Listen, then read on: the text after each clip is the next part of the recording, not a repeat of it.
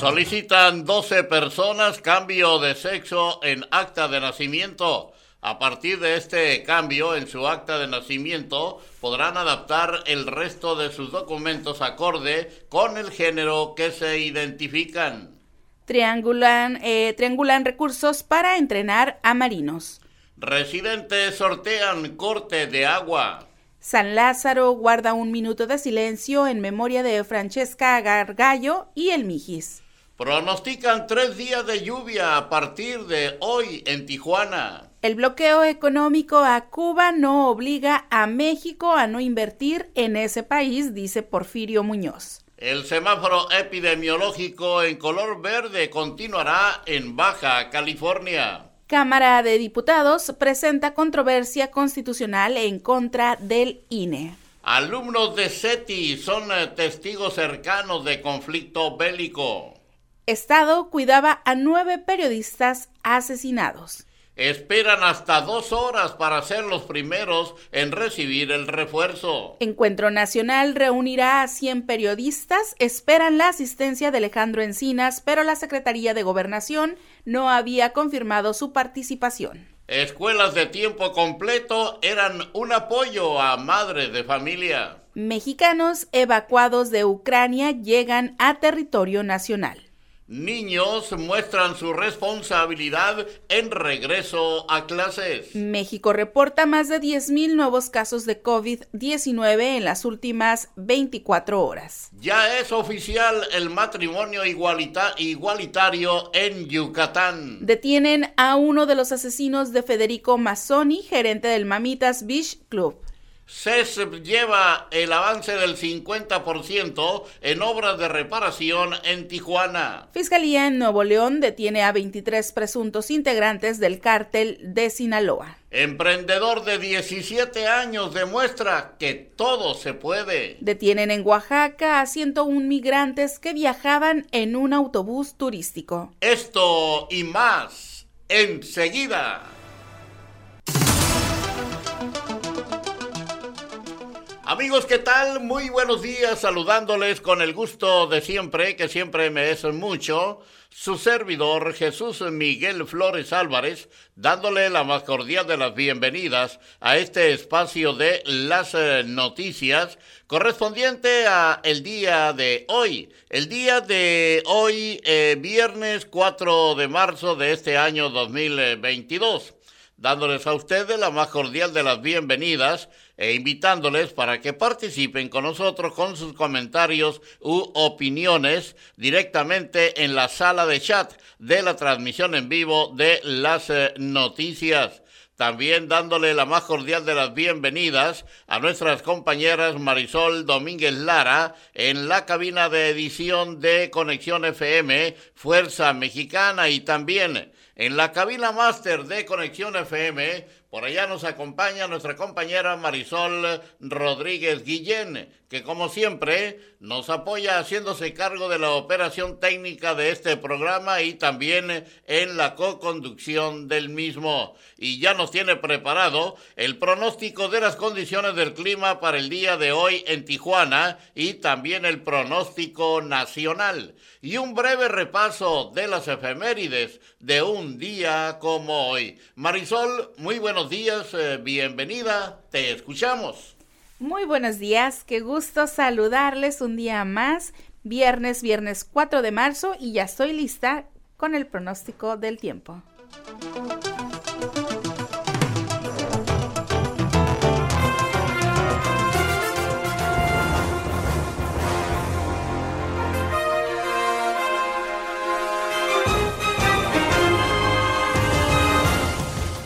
La temperatura el momento en la ciudad de Tijuana es de 12 grados centígrados. Durante esta mañana y por la tarde tendremos cielo mayormente cubierto. Se espera una temperatura máxima de 16 grados centígrados y una temperatura mínima de 9 grados centígrados con 90% de probabilidad de lluvia para esta mañana y un 50% para esta noche, con posibles tormentas eléctricas aisladas y estas pueden estar acompañadas de granizo pequeño.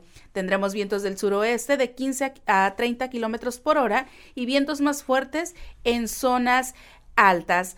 Y en el pronóstico extendido para el día de mañana sábado, Sábado 5 de marzo, la temperatura máxima será de 14 grados centígrados y la mínima de 9 grados centígrados con 60% de probabilidad de lluvia. Y para el próximo domingo, domingo 6 de marzo, la temperatura máxima llegará a los 15 grados centígrados y la mínima será de 7 grados centígrados con una ligera probabilidad de chubascos con un 30% de probabilidad.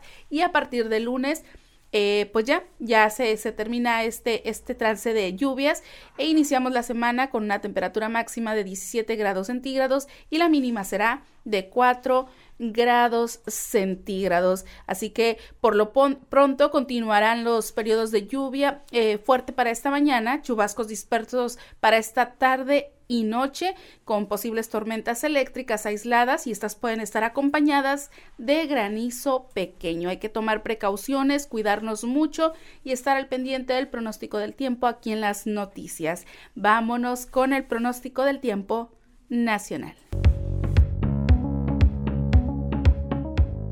El Servicio Meteorológico Nacional de la Conagua le informa el pronóstico del tiempo. Durante este día, un nuevo frente frío se desplazará sobre el noroeste del territorio nacional e interaccionará con una vaguada polar y con la corriente en chorro subtropical, ocasionando fuertes rachas de viento con tolvaneras en dicha región, así como en el Golfo de California, además de condiciones para lluvias con intervalos de chubascos en Baja California, lluvias aisladas en Sonora y con probabilidad para la caída de aguanieve o nieve en la Sierra Norte de Baja California. Por su parte, una línea seca se establecerá al norte del estado de Coahuila y generará rachas de viento con probabilidad de tolvaneras en el noreste del país.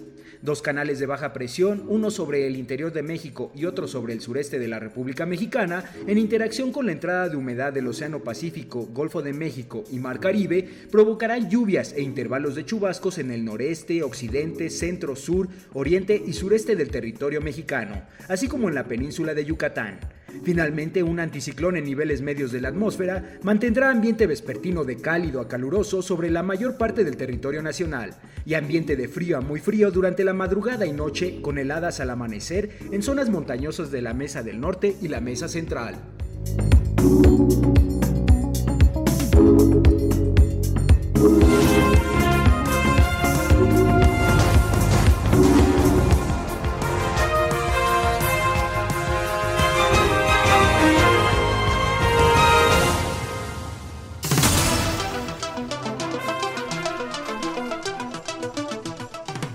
Seguimos con las efemérides de un día como hoy, 4 de marzo, pero del año 1813. Félix María Calleja se hace cargo del gobierno de Nueva España como segundo jefe político superior, con base en la Constitución de Cádiz. También un 4 de marzo, pero del año 1840, Yucatán se separa de México como protesta contra el gobierno centralista de Antonio López de Santa Ana.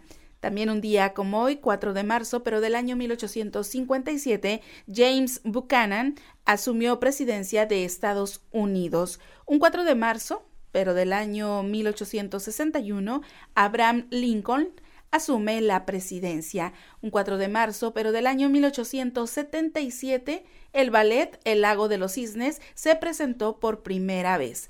Un 4 de marzo, pero del año 1889, Benjamin Harrison asumió la presidencia de Estados Unidos. Un 4 de marzo, pero del año 1918, comienza la gran pandemia de gripe. También Hoy se celebra el Día Mundial de la Obesidad y el Día Mundial de la Ingeniería para el Desarrollo Sostenible. Hoy estamos en el día 63 y solo faltan 302 días para que finalice este año 2022. Tiempo de irnos a una pausa comercial. Regresamos aquí a las noticias en la hora 9 con la información local y regional. Volvemos.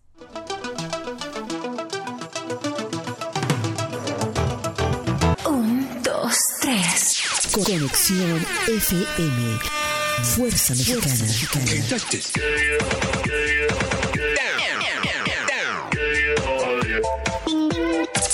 Con estudios y oficinas en Boulevard Gustavo Díaz Ordaz, 12649, local 11C, Plaza Patria, Fraccionamiento El Paraíso.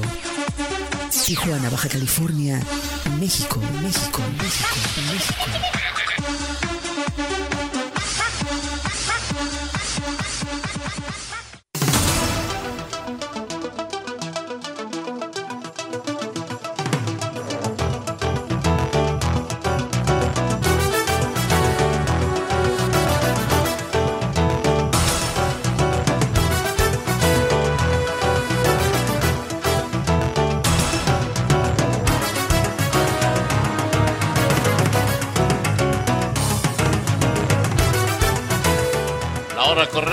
Ya son las 9 de la mañana con 22 minutos, son las 9 con 22.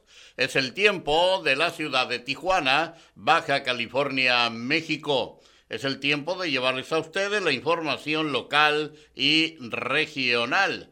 En eh, Tijuana son 12 las primeras personas que iniciaron su trámite para cambiar de sexo en su acta de nacimiento a través del registro civil del gobierno de Baja California, a partir de la legislación que se aprobó en el Congreso del Estado.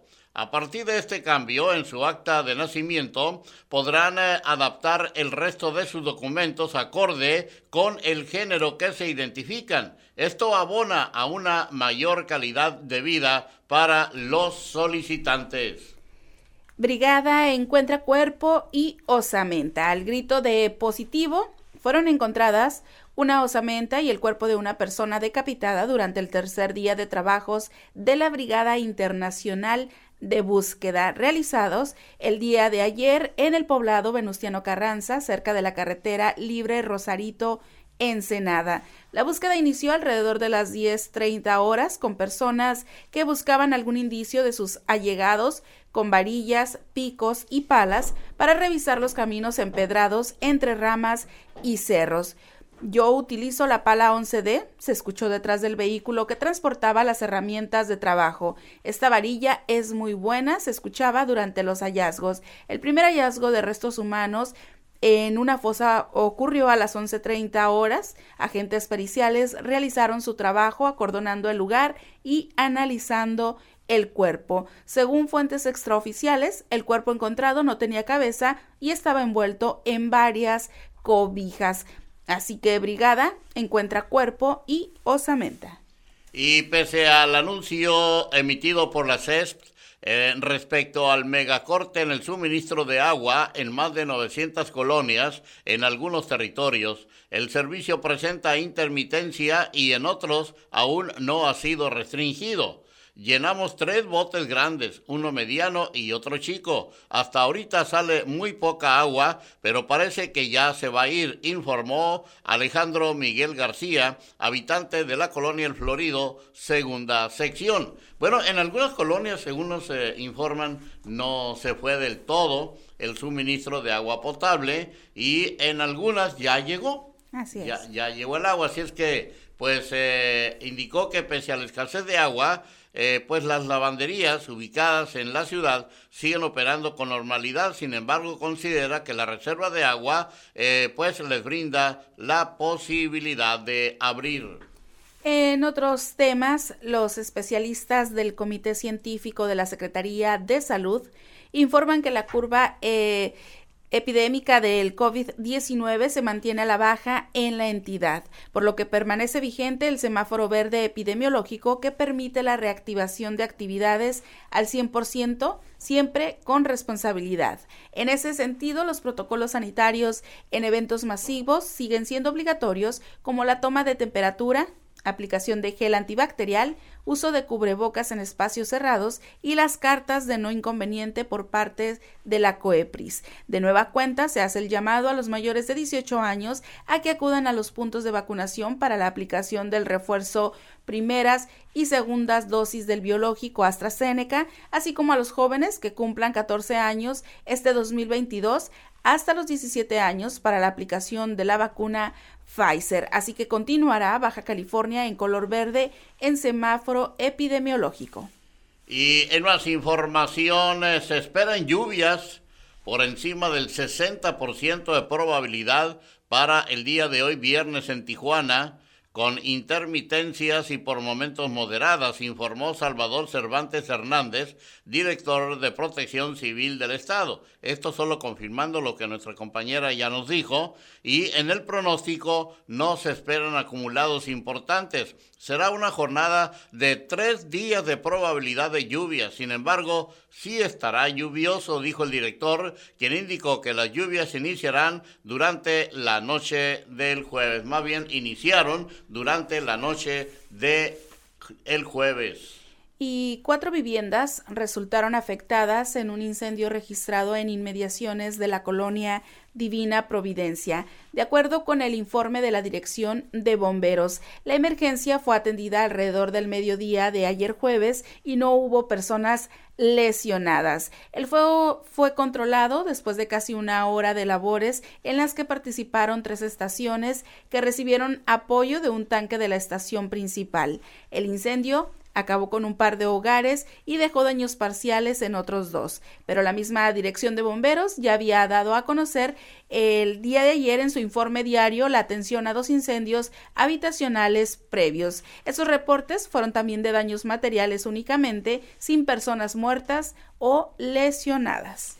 Allá en la capital del estado, en Mexicali, Baja California, los especialistas del Comité Científico de la Secretaría de Salud informan que la curva epidémica del COVID-19 se mantiene a la baja en la entidad, por lo que permanece vigente el semáforo verde epidemiológico que permite la reactivación de actividades al 100% siempre con responsabilidad. Vámonos con más información regional y para reforzar las acciones que se ejecutan en materia de seguridad, el presidente municipal Armando Ayala Robles de Ensenada sostuvo una reunión de trabajo con Leonel Cota Montaño, secretario ejecutivo del Sistema Nacional de Seguridad Pública. Entrevistado sobre su visita a la Ciudad de México, mencionó que estuvo acompañado del diputado Isaías Bertín Sandoval, secretario de la Comisión de Seguridad en la Cámara de Diputados, y de la coordinadora de gabinete, Elvia Martínez, y destacó la importancia de que la Policía Municipal sea beneficiada con infraestructura, carros, radio patrulla, radiocomunicación y equipo táctico. Así que gestiona Ayala Robles cerca de 27 millones de pesos para equipar a los policías.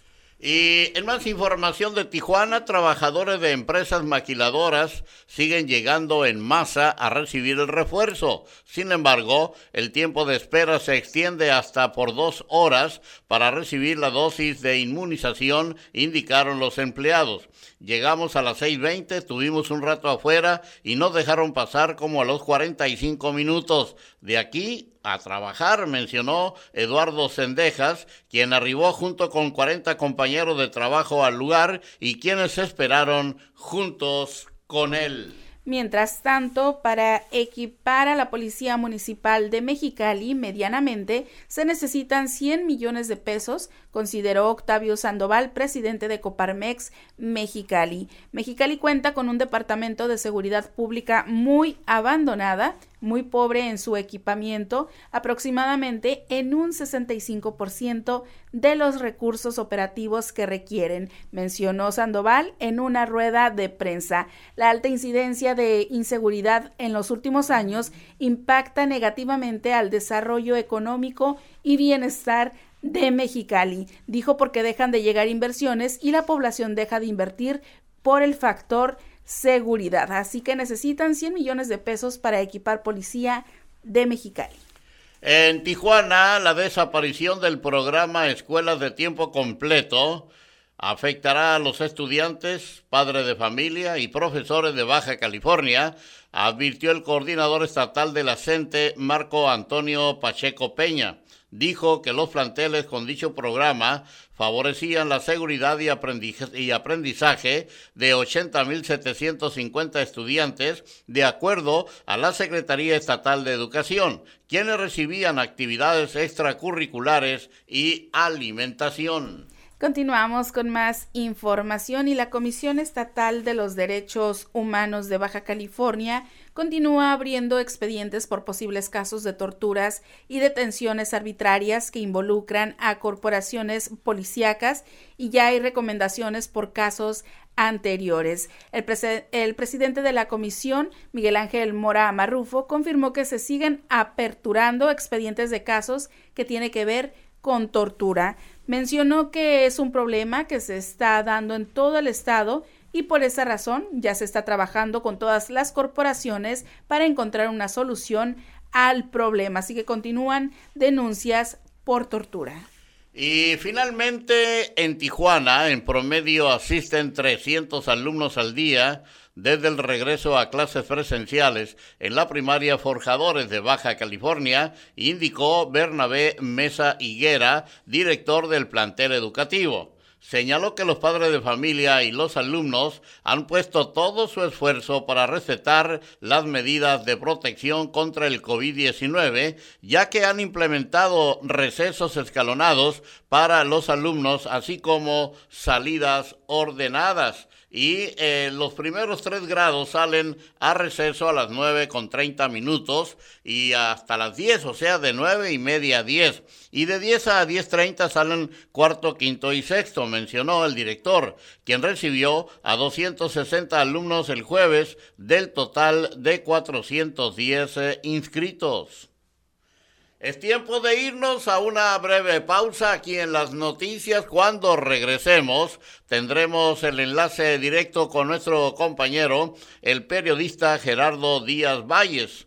También le presentaremos a ustedes la entrevista con el contador, eh, bueno, más bien el comentario con el contador Martín Domínguez Chu, si otra cosa no sucede. Y claro, la, ah, pues, eh, la cápsula de Conociendo México el día de hoy aquí en Conexión FM, Fuerza Mexicana. Y también los deportes que también son noticia aquí en la hora 9 de Conexión FM, Fuerza Mexicana. Regresamos enseguida.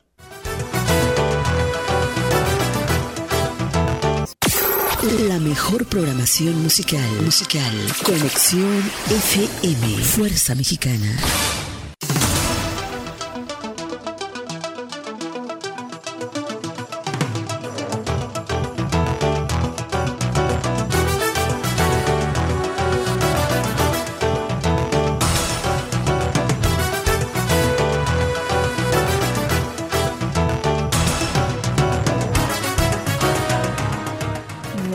Mañana con 37 minutos, hora local de la ciudad de Tijuana, Baja California, México. Es tiempo del reporte de Garitas y si va a cruzar por a los Estados Unidos por Tijuana, en San Isidro hay 24 puertas abiertas, lado izquierdo 80 automóviles por la Rail Lane 350, en la Sentry 140 y cruce peatonal fluido. Por Otay hay ocho puertas abiertas, en las normales 40 automóviles, por la Rail Lane 180 automóviles, en la Sentry 80 y 100 personas para cruzar a pie. Vámonos con el enlace telefónico con mi compañero, amigo y periodista Gerardo Díaz Valles. Muy buenos días, Jerry. Adelante. Gracias, buenos días, Marisol. Esta mañana Jesús Miguel Flores Álvarez con el gusto de siempre. Pues un fin de semana, un viernes pasado por agua, irónicamente muchas colonias siguen sin el, vital líquido, captando con, de la, del cielo para las necesidades básicas en el hogar. Por lo pronto dicen que van avanzados los trabajos, pero del retorno, el retorno del servicio del agua en las colonias será paulatino de aquí hasta el domingo y las afectaciones sí han sido pues importantes en hospitales, en restaurantes, para las personas que tienen eh, familias enfermas, pues es, es realmente complicado, la, tres días sin agua y por esta reparación que iba poco a poco, según explicaban los técnicos de la Comisión Estatal de Servicios Públicos de Tijuana. Otra buena noticia es la que da el secretario de Hacienda del Gobierno del Estado por instrucciones de la gobernadora Marina del Pilar, que las, pues, las gestiones con el gobierno federal rindieron frutos para hacer más con más ágil, más sencillo, más expedito, como dicen, el trámite de regularización de los vehículos extranjeros, pues chocolates, pues, que los costos se inflaban de hasta 7, 10 mil según el vehículo y la idea es que se compacte esto a los 2.500, los trámites serán directamente con el gobierno del estado y estos a su vez eh, harán la derrama a los municipios porque el programa de bacheo va junto con la movilidad que urge, urge en todas las ciudades de Baja California y se supone que lo recabado por estos trámites que son al menos 500 mil vehículos es una buena cantidad de dinero que entrará directo a donde más se necesita, a los municipios. Y pues hay un servicio social, hay un hombre de 74 años de edad que apareció golpeado eh, está inconsciente, está bien, está en el Hospital General de Playas de Rosarito, por si alguien lo conoce, está desorientado, es algo muy común, 74 años en el Hospital General, es un hombre de estatura regular, pelo corto, eh, cano, obviamente, y, y señor, ahí en el hospital, ojalá que alguien pueda llegar por él, porque no pueden identificar a sus familiares. Y pues ayer, hoy concluye la búsqueda de esta Brigada Internacional de Personas Desaparecidas y Rosarito fue uno de los puntos, lamentablemente, que ellos han estado tomando con información privilegiada de los mismos grupos criminales en dónde están las fosas clandestinas, pero también dieron con algunos en vida, van a los centros de rehabilitación, hospitales, eh, bares, la zona norte, en los puntos calientes, dicen ellos, en busca de sus tesoros, y dieron con un hondureño en la zona norte, pero también en Rosarito hay puntos como lo que es Popotla, el Cañón Cordero y la colonia Vicente Guerrero, donde ha sido escenario de guerras realmente cruentas, balaceras eh, con bajas, al menos una media docena de personas han fallecido ahí en tiroteos con las autoridades, y efectivamente ahí dieron con un cuerpo encobijado en uno de los parajes de la zona rural, en la zona conocida como La Fonda, en el poblado venustiano Carranza, en donde operan día y noche los grupos criminales, guachicoleros, traficantes de todo tipo, y de pues de todo el país ahí están trabajando. Eh, lamentable esto y hay muchas esto alimenta la, la mala imagen que se tiene les digo hoy concluye son 17 colectivos vienen de varios países y de estados muy convulsos en el país que los familiares siguen con la esperanza de que van a dar con aunque sea con un rastro de sus hijas de sus hijos pero alimenta de que qué pasa con tantas personas que desaparecen aquí en esta frontera qué sucede son vendidos, son manipulados o y, los desaparecidos que siguen apareciendo. También se encontró una, un cráneo en la zona de Tecate y restos en huesos y ellos siguen. Hoy concluye, vamos a ver los resultados en todo el estado. Llegaron de Hermosillo, luego Mexicali y ahora en todos los municipios prácticamente un centenar de ellos están eh, platicando con ellos, han desarrollado hasta el olfato, sus uñas, su su manera de captar la información, ellos huelen, literalmente huelen la sangre. En Rosarito hay un lugar que se llama La Ocho, el barrio de Ocho, y dicen el La Ochito, el panteón de La Ochito, es donde han encontrado al menos tres cuerpos eh, en el mero centro, en pleno centro de Rosarito, y seguirán, dice, sabemos que hay más, necesitamos más permisos, más eh, eh, equipo técnico, apoyo, asesoría para la identificación forense de los cuerpos que va muy rezagado el gobierno en este sentido. Por lo pronto la información. Buen día para todos. Muy buenos días, mi estimado Jerry. Gracias por acompañarnos en esta mañana en tu reporte en la hora 9 a través de Conexión FM Fuerza Mexicana. Bueno, y entonces eh, tenemos ya la cápsula. ¿De qué nos habla la cápsula el día de hoy? El día de hoy, superhéroes. Adelante, escuchamos. Un viaje a través de los colores y el folclore de América Latina. Descubriendo América.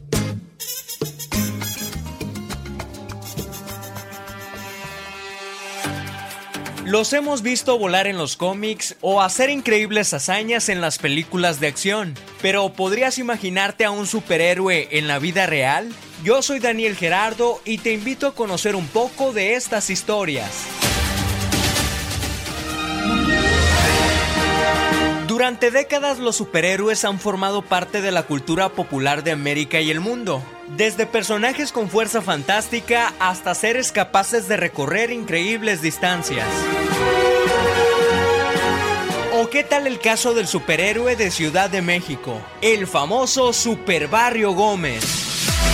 Un hombre que a lo largo de la última década ha apoyado a la policía local para resolver diferentes casos. Y lo más curioso de todo es que a pesar de su vestimenta de chapulín colorado y una máscara de luchador, realmente ha apoyado a la comunidad, así que merece una mención especial.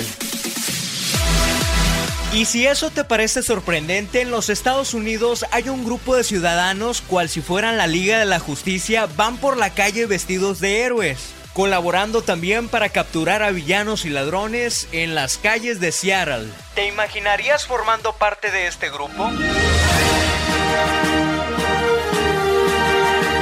¿Me creerías si te digo que hay un Superman en Colombia? Se trata del joven Emanuel Mendoza con una altura de 1,89 metros y 177 kilos de peso que esconden a un hombre tranquilo y sereno capaz de mover un camión de hasta 20 toneladas. ¿Te imaginas mover un camión con tus manos? Algo bastante difícil, ¿no lo crees?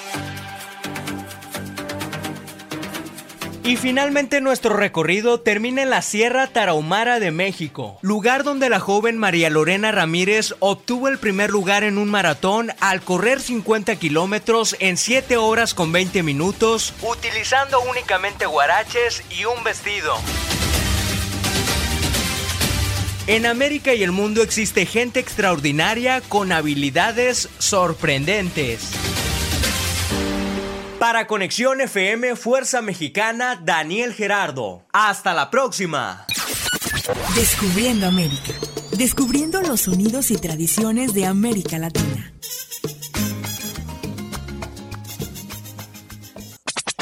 La nueva era de la radio. Conexión, conexión, conexión. Conexión, conexión. Fuerza Mexicana. Conexión FM.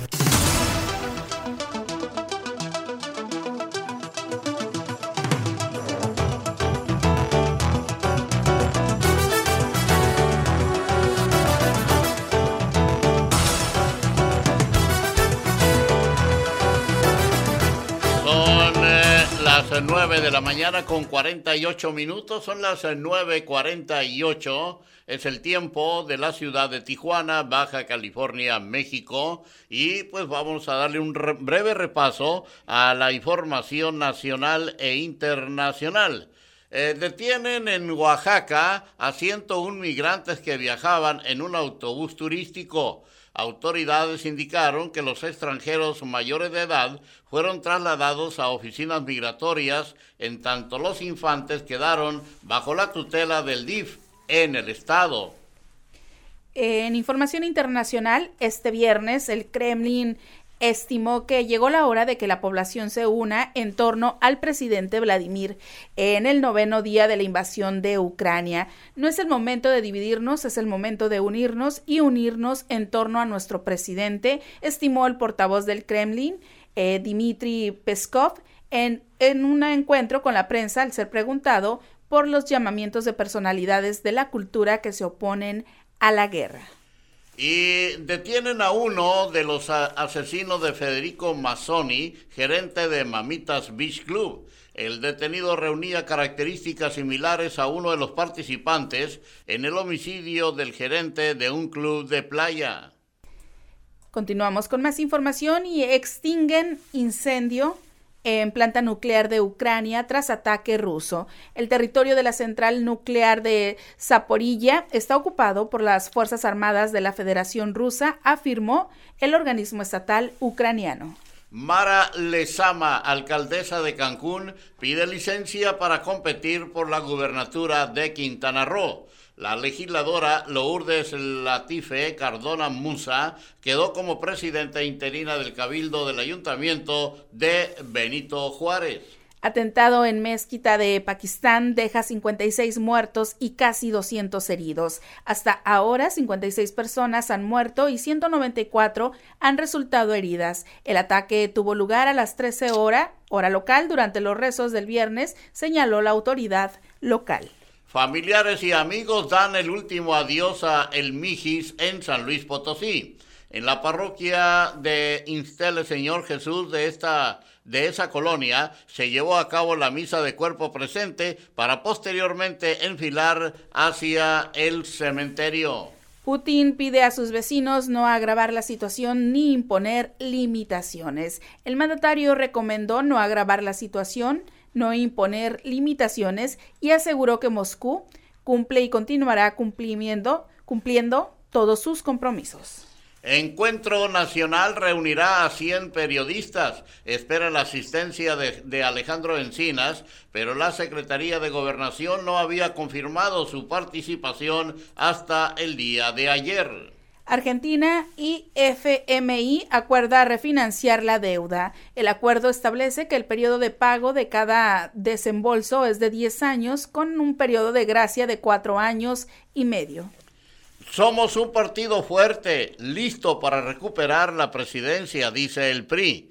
Líder del PRI considera que el partido todavía conserva su fuerza y su estabilidad para seguirse considerando un fuerte contrincante. La Unión Europea está lista a aplicar nuevas sanciones contra Rusia si el, ex, el, presidente Vladimir Putin no detiene la guerra en Ucrania, advirtió este viernes la presidenta de la Comisión Europea, Ursula von der Leyen. Eh, mexicanos evacuados de Ucrania llegan a territorio nacional.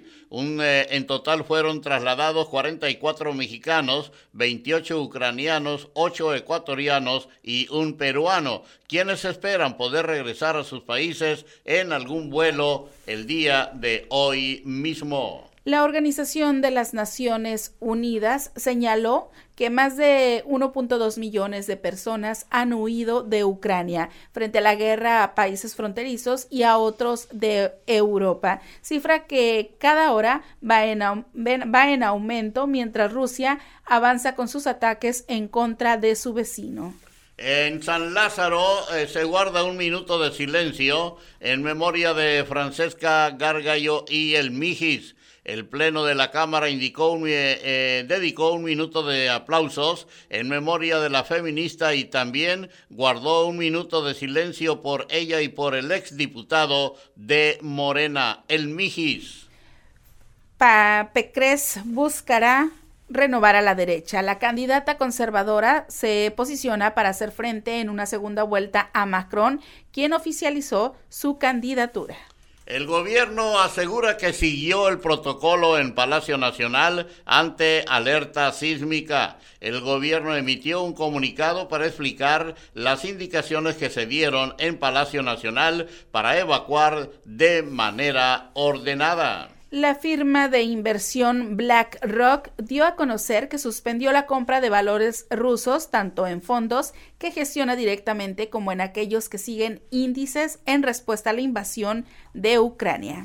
Bueno, y finalmente caen índices de desarrollo democrático en México. De acuerdo al índice de desarrollo democrático, hubo una disminución también en el desarrollo económico y social. Bueno, y es así como estamos llegando ya al final de las noticias del día de hoy. Por mi parte, su servidor Jesús Miguel Flores Álvarez, no me resta más que agradecerles el favor de su atención e invitarles para que el día de mañana el día de mañana, ah no, mañana sábado no hay noticias, pero para que el próximo lunes nos acompañen a las 9 de la mañana, en donde les llevaremos a ustedes un resumen informativo de lo sucedido durante el fin de semana. Mientras tanto, esté muy al pendiente porque en unos momentos más habrá de iniciar el programa en cuestión de minutos con eh, nuestro compañero Mario Ismael Moreno Gil el indio Buenora, aquí en Conexión FM, Fuerza Mexicana. Gracias